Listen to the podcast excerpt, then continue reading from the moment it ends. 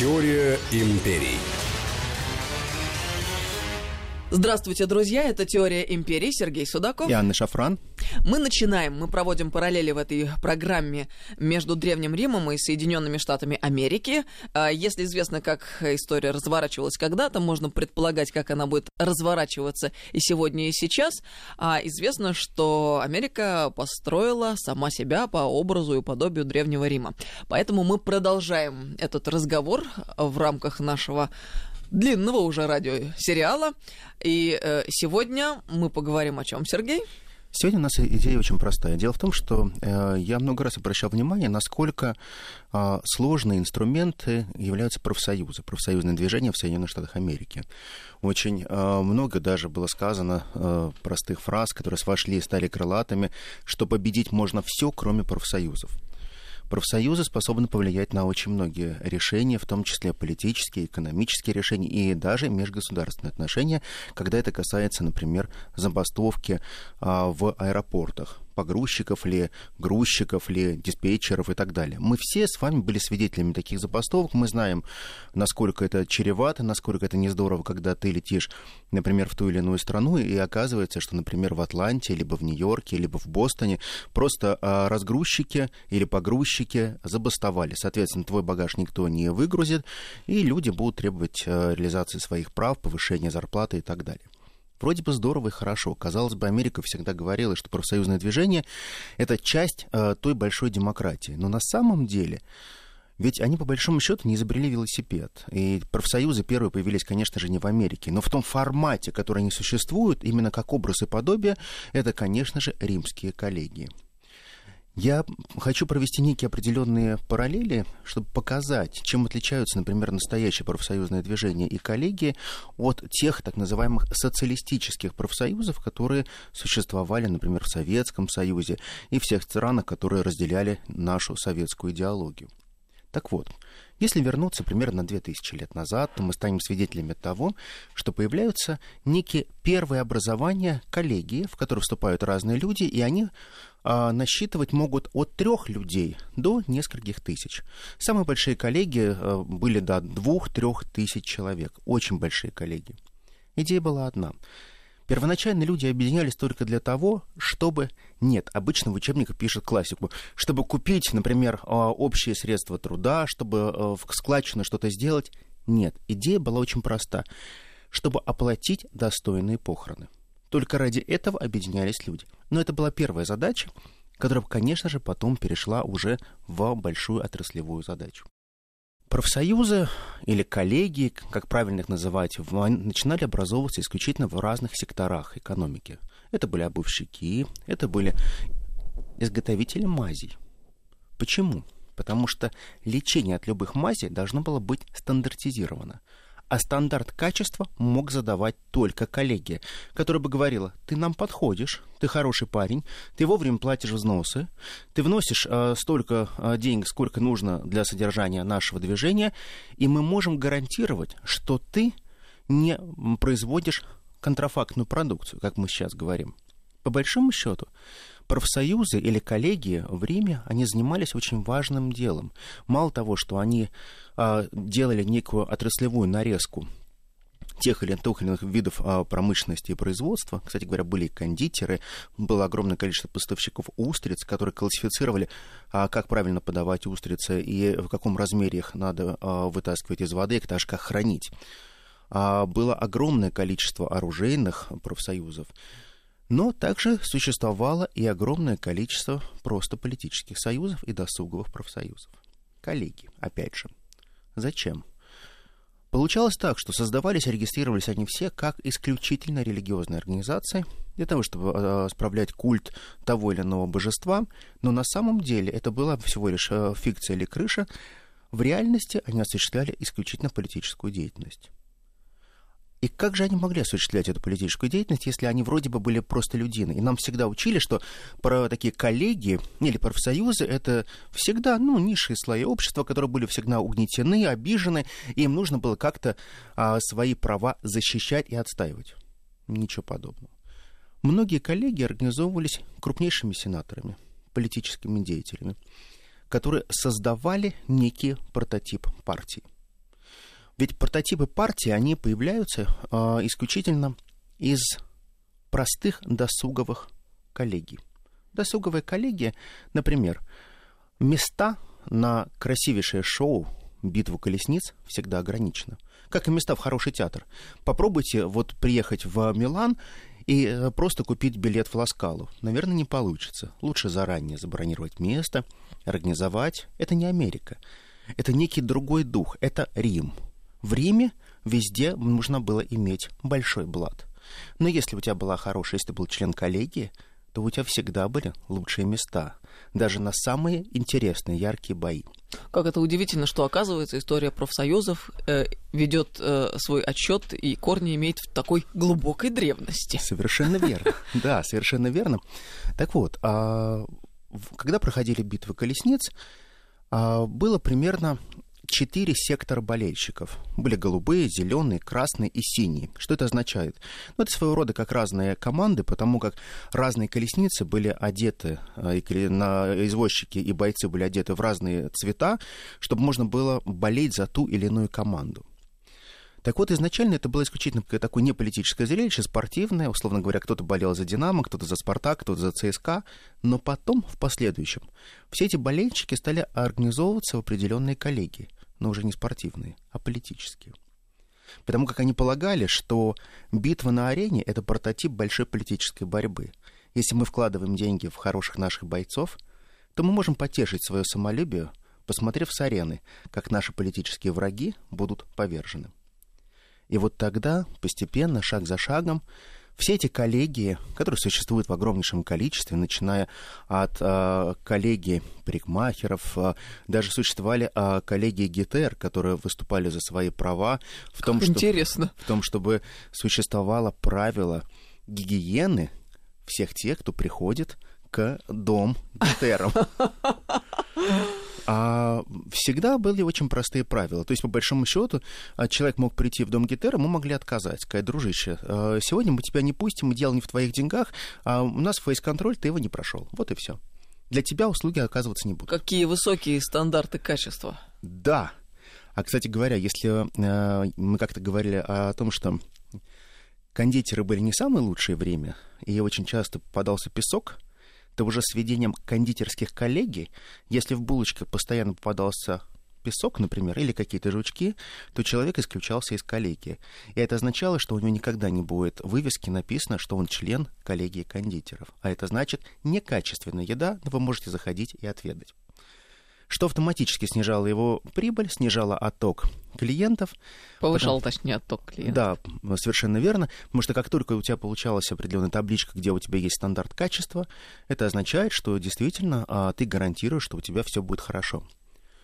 Получается так, что кроме того, что все эти коллеги существовали сами по себе, среди них существовали так называемые перекресточники.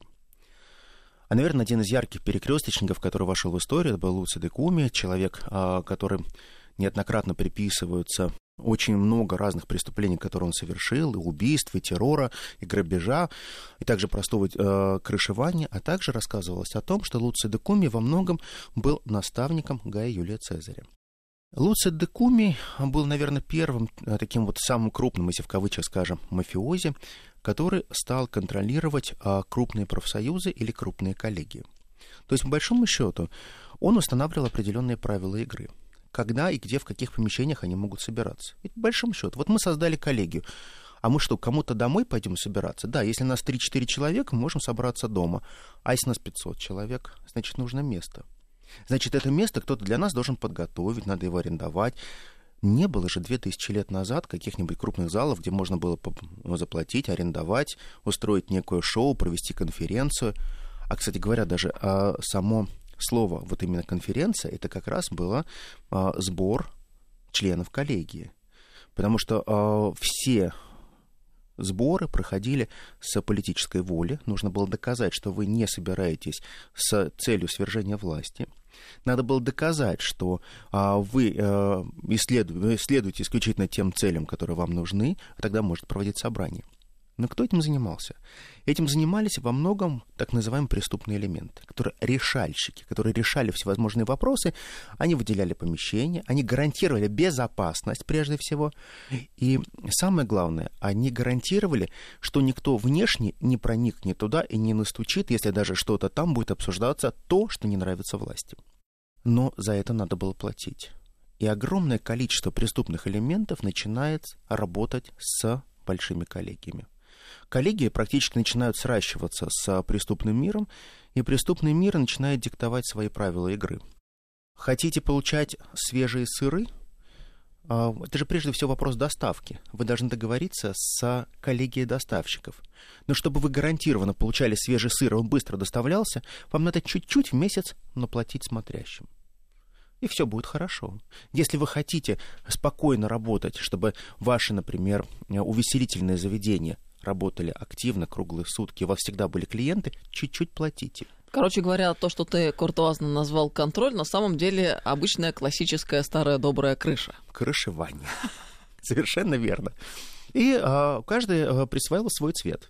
То есть, по большому счету, можно было прийти в лавку, если посмотришь а, наверх а, навес э, лавки, а, несколько перил, где установлен был этот навес, там обязательно должен был быть клочок ткани висел, цвет. Очень важно было отвечать, какого цвета тот или та или иная бантик, условно говоря. Если он, например, черного цвета, то это, например, там самые крутые бандюги, которые все это выстроили. Если другого цвета, то более крутые могут покачать свои права и устроить определенные разборки. Все это было. Я думаю, даже как-нибудь отдельно сделать программу и рассказать про криминалитет. Может быть, это было интересно, потому что криминалитет выполнял фантастические функции в политической борьбе, ликвидируя оппонентов, запугивая, шантажируя. То есть, по большому счету, за две тысячи лет, ну, немного изменилось. Так вот, так называемые коллеги, они не всегда были мирными они э, впервые поняли, что можно блокировать выборы. Ведь понятно, что народные трибуны нужны были всегда. А вот кто им станет? Конечно же, аристократы хотели, чтобы это были свои люди. Э, сенаторы готовы были платить эти деньги, а кому они их платили? Неужели не приходили и напрямую говорили, вот мы хотим, например, чтобы Луций стал нашим представителем, или мы хотим, например, чтобы кто-то еще представлял наши интересы. Какое отношение они, аристократы, имеют к выбору плебса? А нет у них всегда были свои клиенты, которые входили в те или иные коллегии. И эти коллеги получали деньги от аристократов для того, чтобы всегда можно было продвинуть своих трибунов. Все трибуны всегда были проплачены. И тогда проходила колоссальная рекламная кампания. Все говорили о том, что вот этот человек наш, плоть от плоти наш, он наш пекарь, надо голосовать за него. А если кто-то говорил против, то нет, их не запугивали, им просто ломали руки и ноги. Потому что всегда находились э, несколько крепких ребят с дубинами, которые могли очень доходчиво объяснить, как следует голосовать на выборах. Политические силы всегда были совместны и работали с профсоюзными движениями или коллегиями. Рим никогда не был исключением. Ведь Рим прекрасно понимал, что существует общество, большое общество или гражданское общество, и второе, теневое общество.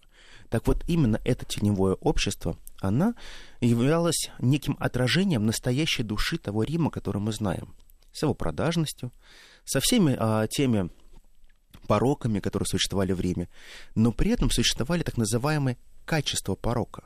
Что-то разрешалось, а что-то нет. И качество порока в том числе регулировалось коллегиями.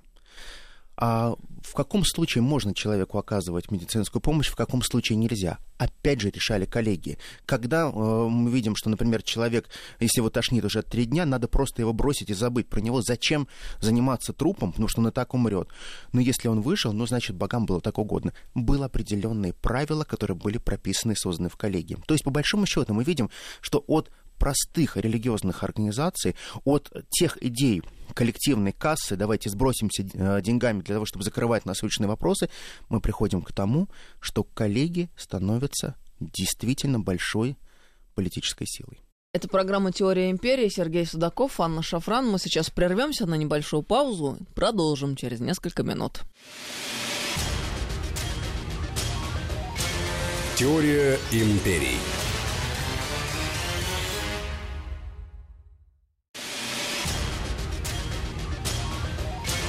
Теория империй.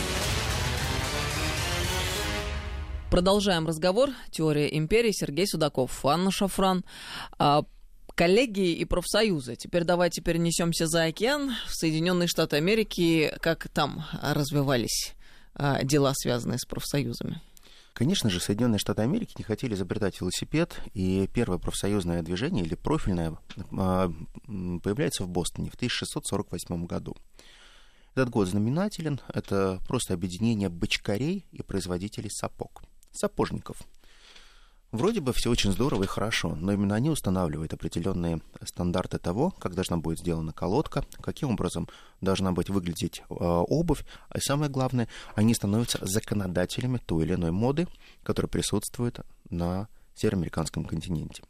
Кроме этого, они а, получают стандарт производства бочек, бочек прежде всего для виски. Это классическая наша баррель, которая потом а, будет уже иметь место как мера нефти. Это только благодаря уже Рокфеллеру. Я думаю, у нас будет время, когда-то мы поговорим и про Джона Рокфеллера, и про все его изыскания, а также его борьбу с профсоюзами и вечную войну с профсоюзами его корпорации Standard Oil.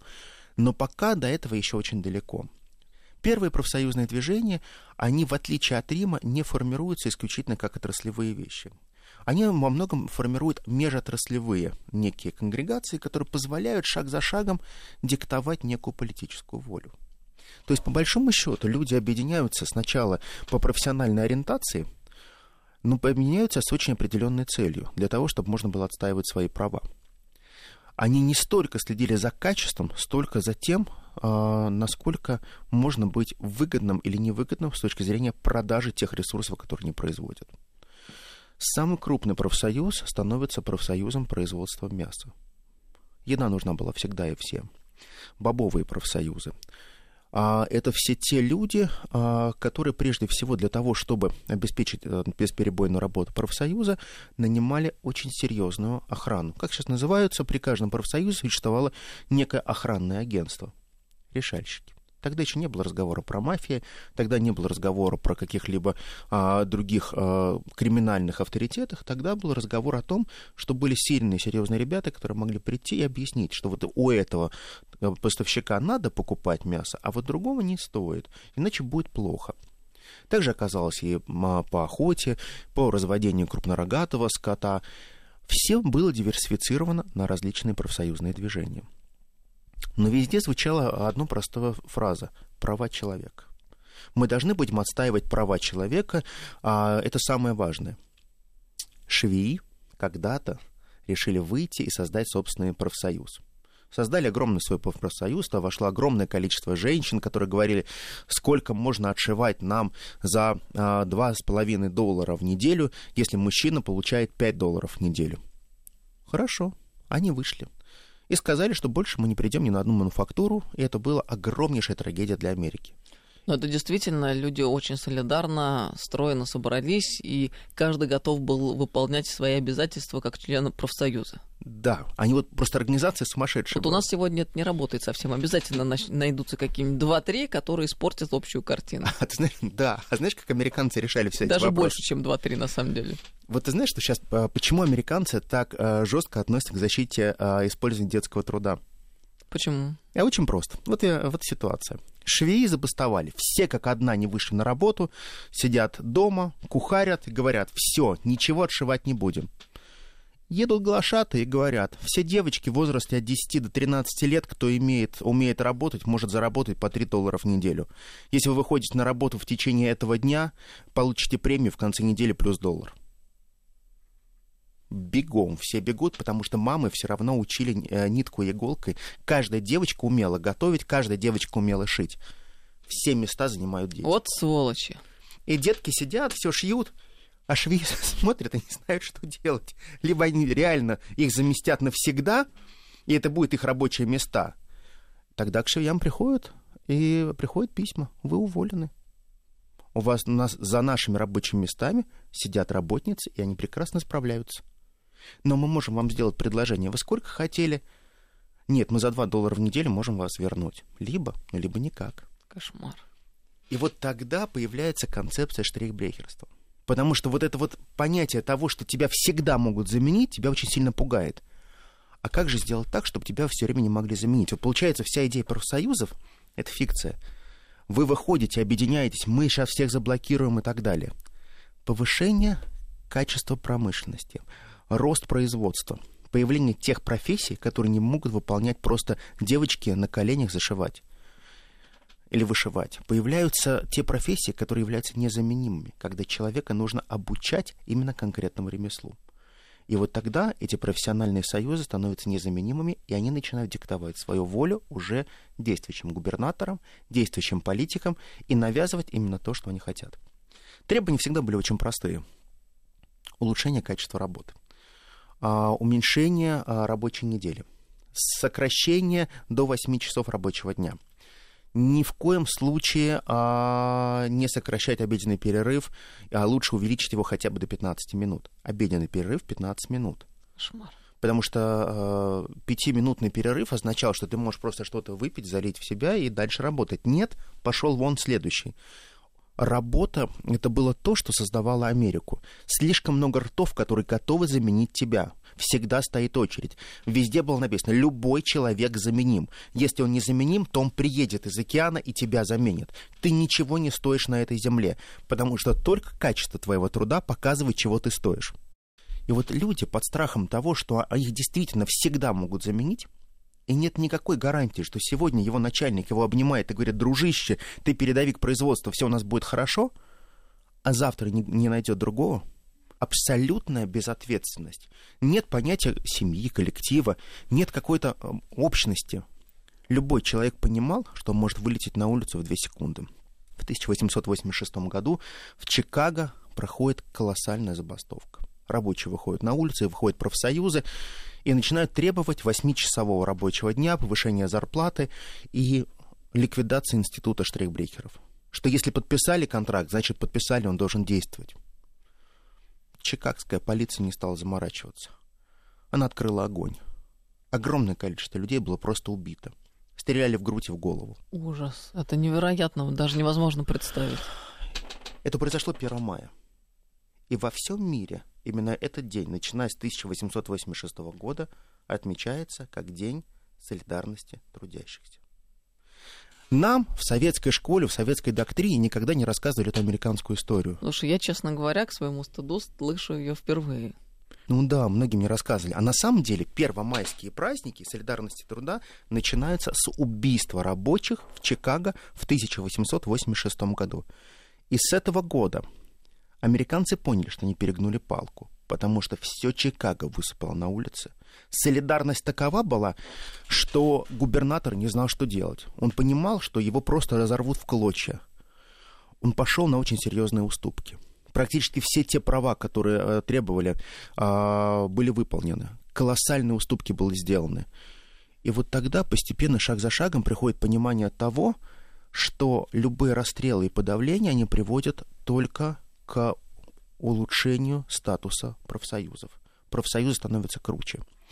Профсоюзы становятся тем, что является большой силой. И 1 мая начинают отмечать не только в Америке, а в других странах, как День солидарности трудящихся.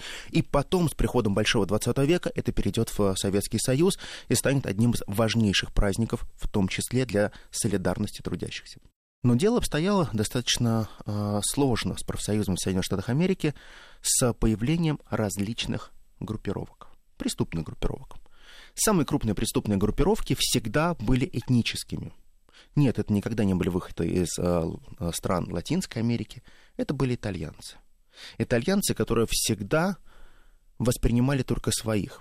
Вот мы очень часто, у нас есть такой вот образ сицилийцев – но сицилийцы для итальянцев не были своими.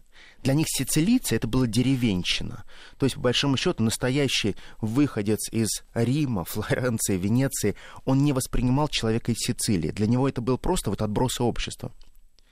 И сицилийцы начинают кучковаться друг с другом, и постепенно приходит понимание того, что надо каким-то образом выживать вместе – один из известнейших таких вот а, бандитов, который не был гангстеров, принят сначала в свое сообщество итальянцев, итальянцев, был Альфонсо Капоне. Он был сицилиец, он не был итальянцем. И итальянцы его говорили, деревенщина, ты ни при чем.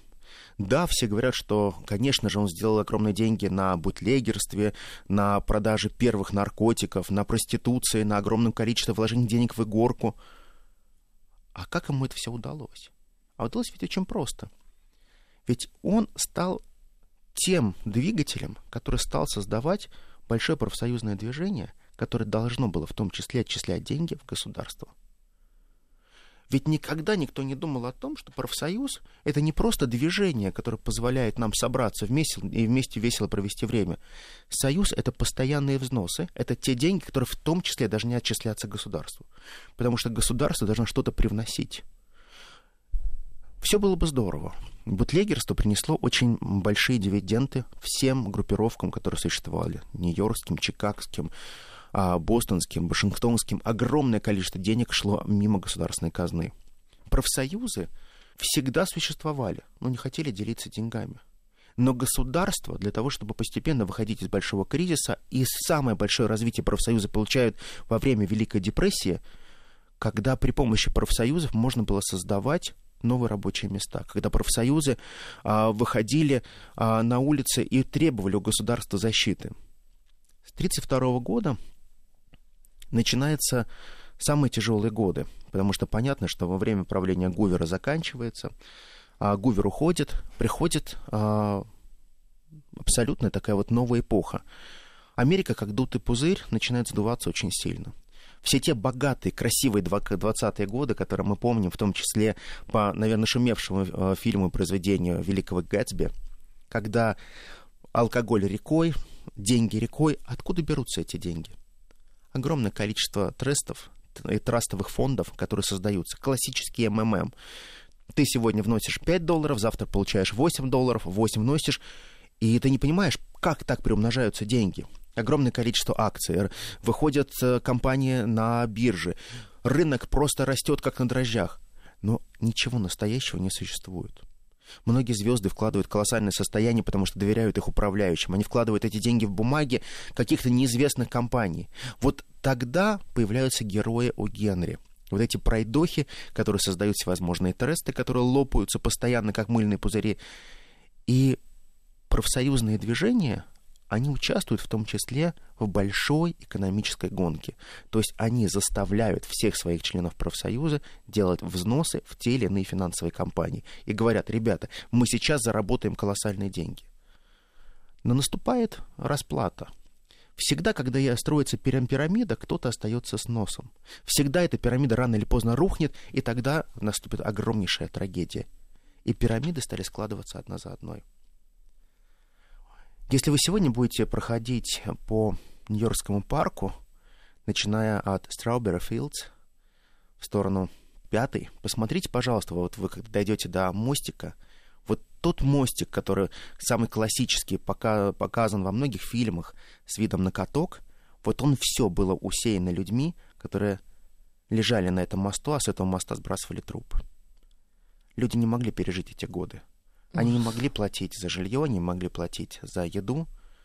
И классическая фраза, которая пришла к нам из того времени, которая воплотила в, свое, в, в своем в фильме «Нокдаун», когда известнейшему боксеру по кличке Бульдог спрашивает, за что ты дерешься, за какие гонорары и пояса. Он ответил одной простой фразой. «Я бьюсь только за хлеб и молоко для моих детей. Я только хочу хлеба и молока. Я хочу, чтобы мои дети жили он бился со сломанной рукой, со сломанной костью, потому что за зрелище никто не готов был платить. И вот тогда приходит понимание того, что вот эта огромная финансовая пирамида, она лопнула, и Америка не может восстать. И тогда профсоюзное движение начинает восстанавливать во многом тот быт, а, восстанавливать ту Америку, которую мы знаем сегодня. Начинают воплощаться большие проекты. Строительство железных дорог, мостов, дорог как таковых. Практически все сегодняшние интерстейты, которые мы получаем в Америке, были построены именно тогда, в те годы. И если бы не Рузвельт, наверное, бы Америка не была той Америкой, которую мы ее знаем. Именно поэтому Рузвельт получил настолько большое признание, разрешение избираться столько раз, сколько он захочет. Но во многом повлияли, конечно, профсоюзные движения, которых руководили разные преступные группировки. И каждая из преступных группировок контролировала свой сектор экономики. Вступай в профсоюзы, плати государству и чуть-чуть отдавай нам. полпроцента от всех твоих отчислений зарплаты или процент отдавай нам.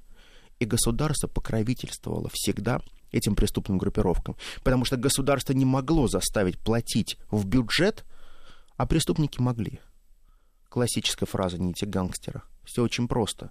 С профсоюзами действительно нельзя договориться, но мы можем, потому что у нас есть пулеметы Томпсона. Огромное количество расстрелов лидеров профсоюзов. За шиворот вывозят, стреляют и забывают про них. Посмотрите картинки Чикаго, сколько убийств и кого убивают. А почему убивают? Нужна картинка, которую средства массовой информации показывает, что эти ребята не договорились. Эти ребята не стали платить государству, и они виновны в том, что ваши дети голодают. Потому что сегодня мы платим чуть-чуть государству, завтра государство нам оплачивает медицинские услуги, хотя бы маленькую их часть, и государство нам оплачивает, возможно, нашу пенсию потому что пенсии как таковой никогда не было. Никогда не было а, не, полноценной страховки сломал руку, пошел вон следующий. Не дай бог, что случилось на э, производстве. Конечно же, это не проблема твоей фирмы. Тебя просто выносили, вышвыривали из дока и брали другого. Институт штрейхбрехеров настолько был развит, что в каждом доке на протяжении э, половины 30-х годов до 800 человек стояло каждый день и выкрикивало «Меня, меня! Неужели кто-нибудь вас умер, не пострадал? Возьмите меня на работу!» Эта чудовищная ситуация продолжается до 40-х годов, практически десятилетия того, что называется темная история Америки, про которую они не хотят воспоминать никогда, потому что это та трагедия, которая показала, что самая сильная империя очень легко может встать на колени. Очень тяжело быть очень крутым и веселым и в один день лишиться всего. Сергей, а можно еще раз формулировать, вот э, что произошло а в тот момент вот самый главный, э, самая главная точка детонации, почему это случилось, эта тяжелая ситуация? Семь великих э, семей в Америке стали выходить в кэш. По большому счету, представь, что крупнейшие корпорации того времени, они все играют на бирже, все вовлекаются их. И в какой-то момент кто-то начинает сбрасывать свои бумаги, выходить в настоящие деньги, но покупая на это золото и все остальное. В 1929 году с доллара исчезает очень важная фраза. Доллар обеспечен золотом доллар с 29 года превращается в бумагу. На нем не написано, что он обеспечен золотом. А чем он обеспечен, кроме золота? Наверное, богатством Америки. А это виртуальная штука богатства Америки.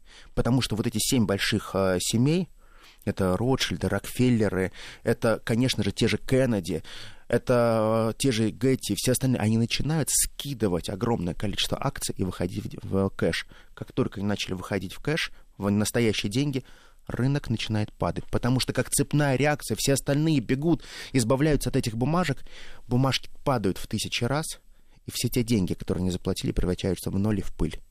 Ни у кого нет собственного жилья, ни у кого нет собственного крова, ни у кого нет ничего, потому что вся Америка живет в долг. Съемное жилье, машина в кредит, все, что есть, любой быт, все куплено в кредит в один день тебе приходят, сначала выключают воду, перекрывают газ, у тебя холодина в доме, потому что не можешь топить, а на следующий день тебе говорят, мы не можем терпеть больше, что вы не оплачиваете свое жилье, пошли вон. И люди с детьми собираются и идут в парк, центральный парк, где никто не обязан им оказывать никаких медицинских услуг, потому что они никому не нужны.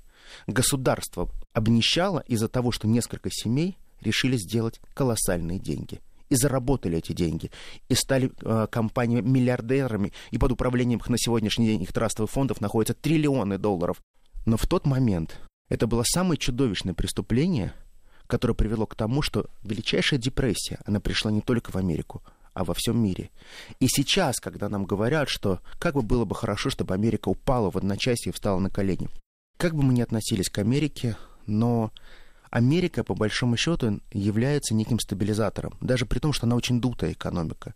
И если в одночасье Америки не будет, будет очень серьезный передел рынков, очень серьезные катастрофы.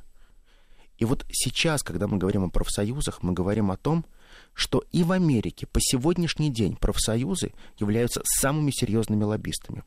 Именно профсоюзы могут заблокировать любое политическое решение, когда они в одночасье могут вывести на улицы сотни и тысячи людей. А иногда десятки и сотни тысяч людей. И любое политическое решение будет заблокировано ногами.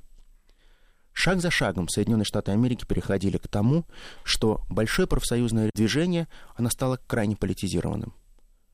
Но вот эта политизация, она во многом купируется тем, что по сегодняшний день существует очень крупный криминалитет, о котором не принято говорить, который курирует и договаривается с тем профсоюзным движением, которое существует в Америке. История повторяется. Это программа «Теория империи». Сергей Судаков, Анна Яна. Шафран. Спасибо вам огромное. Спасибо, друзья. До новых встреч. До новых встреч. Ровно через неделю. Всем всего доброго. Все хорошо. Спасибо. Теория империй.